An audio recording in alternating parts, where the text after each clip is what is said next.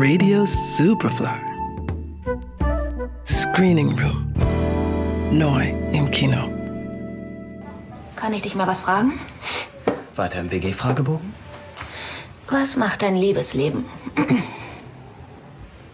Ich kompensiere die berufliche Frustration durch intensive sexuelle Aktivitäten. Cool. Aber nichts Lautes oder Aufdringliches für eine WG. Versprochen. Und du? Irgendwo in der Pariser Suburb überschneiden sich die Schicksale dreier junger Menschen. Camille zieht bei Emilie als Untermieter ein. Der Beginn einer komplizierten Liebesgeschichte, die durch Nora erweitert wird. Sie ist vor einer toxischen Beziehung geflohen und versucht in Paris sich selbst zu finden, wo sie zunächst jedoch Opfer einer folgenschweren Verwechslung wird. Die gescheiterte Studentin Emilie weiß nicht so recht, wohin mit sich. Der Job im Callcenter ist ihr wurscht. Das Einzige, was ihr so richtig Spaß macht, ist Sex. Als Camille bei ihr einzieht, ist rasch eine Schnittmenge gefunden. Doch als sich Gefühle zu entwickeln beginnen, ist Camille der Erste, der einen Rückzieher macht. Das Einzige, was er ernst nimmt, ist sein Beruf als Lehrer bis er für sich erkennt, dass das der sichere Weg in die Frustration ist.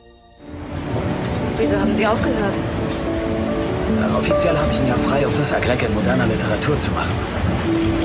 Aber um ehrlich zu sein, habe ich aufgegeben, weil ich desillusioniert bin. Wieso? Wegen der Schüler? Waren Sie an einer schwierigen Schule? Nein, nein. Ich mochte meine Schüler und ich war gern Lehrer. Nein, das war eher wegen der Arbeitsbedingungen und den bescheuerten Reformen, die alle sechs Monate stattfanden. Wir kriegen zu wenig Geld, werden nicht respektiert überwacht und mundtot gemacht. Und sehen Sie sich an, wo unsere Schüler enden. Auf Baustellen oder im Dönerläden. Ermutigend, oder? Als er darum einen Job in einer Immobilienfirma annimmt, lernt er Nora kennen. Die Anfang 30-Jährige ist eigentlich nach Paris gekommen, um das Studium nachzuholen, das sie aufgrund ihres frühen Berufseinstiegs verwehrt geblieben ist.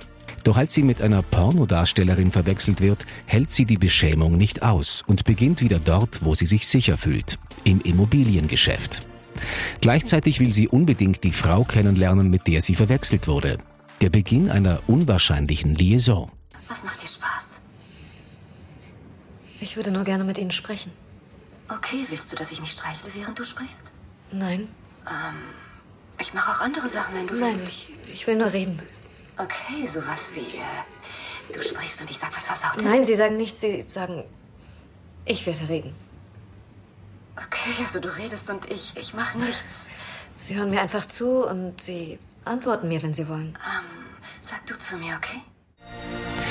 Regisseur Jacques Audiard erzählt in Wo in Paris die Sonne aufgeht eine ungewöhnliche Dreiecksgeschichte über Menschen von heute, die mit ihren Verletzungen, Beziehungs- und Zukunftsängsten konfrontiert werden.